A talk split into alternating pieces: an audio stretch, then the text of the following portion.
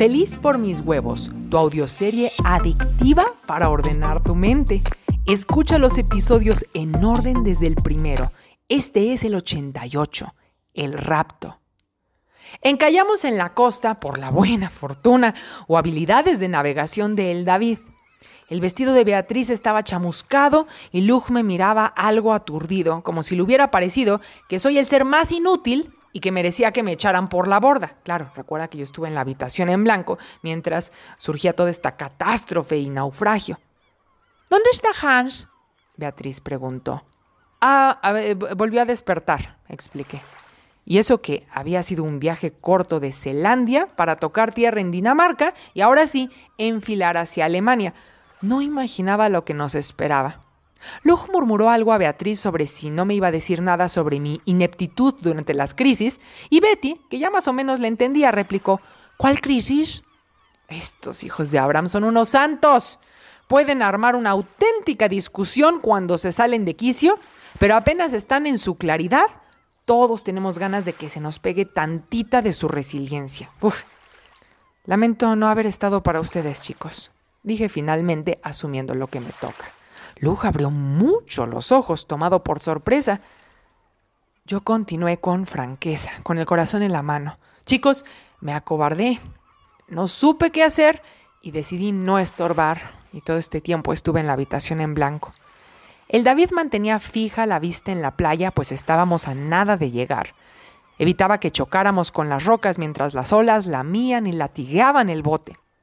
En especial, discúlpame tú, Lug, te ofrezco una disculpa. Los demás conocen un poco cómo funciona esta cabecita loca que vive en su propio mundo, pero tú has pasado por mucho y puedo entender si sientes que les fallé. Lug quedó pasmado. Dejé de sostenerle la mirada para permitirle procesar lo que acababa de vivir. Finalmente alzó la vista nuevamente hacia mí y dándome un apretón en la rodilla expresó, Esa espada significaba mucho para mí. Y no hizo falta que dijera más. Ambos estábamos reconociendo que nuestras conductas solo eran la punta del iceberg, es decir, no correspondían a nuestra verdadera inquietud o, en su caso, nuestro verdadero dolor.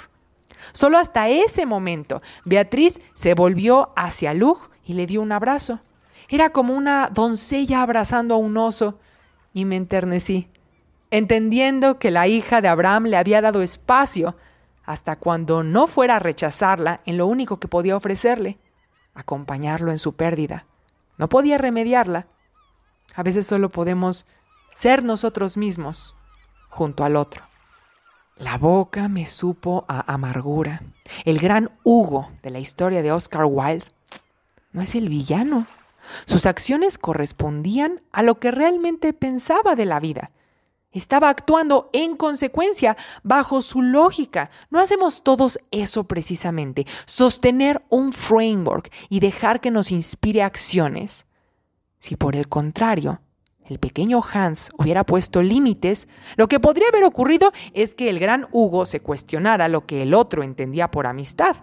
Habrían tal vez roto su relación, pero el pequeño jardinero no habría muerto. Sin embargo, no me hacía sentir bien pensar que el muertito a enterrar aquí era Hans. ¡Ay, estoy! ¡Ay, Conan Doyle, me la pusiste difícil esta vez! Podía sentir su presencia constante mirando por encima de mi hombro, con media sonrisa que unas veces percibo demoníaca.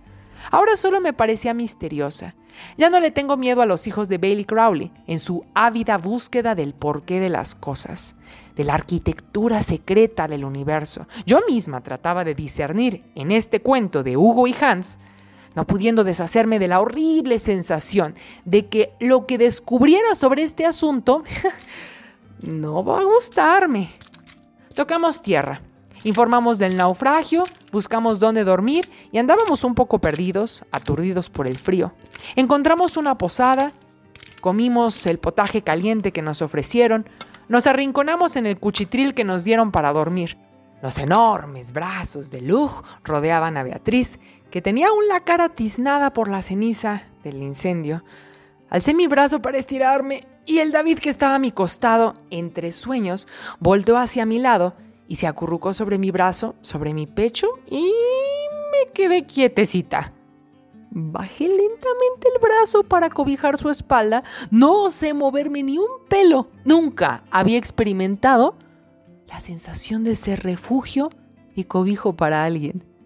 Me quedé quieta escuchando a todos en mi familia dormir. Cerré los ojos con una sonrisa de satisfacción. Abrí los ojos de pronto en la madre. ¿Y señorita cenizas? Volví a cerrar los ojos y tratando de no inquietarlos, me desprendí de este plano, dejando mi cuerpo como reposo para todos en lo que yo cambiaba de estado. Regresando, si lo quieres ver como, como si existiera el tiempo, ahora sí pude ver todos los acontecimientos como el tráiler de algo que te eriza la piel. Estaba viendo la película de todo lo que me perdí mientras estuve en la habitación en blanco. Beatriz estaba recargada contra la orilla del barco, loja a su lado, la mirada perdida en la abandonada tierra en la lejanía. El David no se veía por ningún lado. De repente, señorita Cenizas salió del bolsillo de Betty, siguiendo su instinto hacia abajo cubierta, buscando por aquí y allá algo que comer. Pobrecita. Nosotros que con naranjas podemos pasarla más o menos bien, ella debía estar muertecita de hambre. Se escurrió hacia todos lados, encontrando moronas que le llenaron la barriguita. Claro que la cosa se puso fea cuando se topó con ratas que reclamaron el barco como suyo. Se armó la trifulca y mi chiquitina se puso brava. Entre tanto barullo y chillido, se escapó de la cocina una gallina y el cocinero detrás de ella se puso el barco patas para arriba persiguiendo a la gallina que perseguía a mi ratona, pues las ratas, conociendo mejor el barco, se habían escabullido por sitios que ya conocían. Señorita Cenizas no tenía ese conocimiento y merodeó temiendo por su vida. Por fin Beatriz notó que algo le faltaba, buscó por todos lados y descubrió el enredo. De inmediato ayudó en la persecución y mientras todo esto pasaba, el descuidado cocinero desatendió el fuego que inició la catástrofe. Poco faltó para que murieran varios asfixiados, pero se arrojaron al agua y ocuparon los botes. Solo Beatriz se negaba a abordar porque, aunque su vista no le permitía encontrar a señorita Cenizas, tan pequeñita como era, sabía que si encontraba a la gallina que la estaba persiguiendo, lo más probable es que diera con la ratona también. Pero no había tiempo. Luke lo obligó a abordar el bote. Vi a el David precipitarse hacia mí y agarrarme de la muñeca fuertemente para ponernos a todos a salvo. Sabiendo ahora de qué se trataba todo, me dejé llevar, pero volteé por encima de mi hombro hacia el barco en llamas. Señorita Cenizas, exclamé, quizá pensando que tendría alma de perro y atendería mi llamado, pero nada. Nos subíamos al bote cuando distinguí una apertura en el espacio-tiempo. En medio de la nada se abrió un portal y salió... ¿Doyle? Llamé, pero un hombre distinto emergió solo la mitad del cuerpo para capturar al ratón y llevárselo por la hendidura en el espacio. Juraría juraría que se trataba de Oscar Wilde, con su look todo dandy rompecorazones, pero no entiendo por qué Oscar Wilde querría a mi ratón, aunque ahora entiendo por qué Doyle propuso un objeto de uno de esos cuentos. Algo se traían estos dos, y yo quería llegar al fondo de esto. Regresé mi mente al plano donde estaban todos despatarrajados en el piso, lejos de mi cobijo, ahora más relajados, me habían dejado ahí botada, roncando a pierna suelta, suspiré y me acomodé de mejor manera. ¿Por qué querrían raptar a mi ratona? Comenta, comparte y pregunta cada lunes en el show lunar, donde miriadas de enjambres se reúnen para poner en orden sus ideas.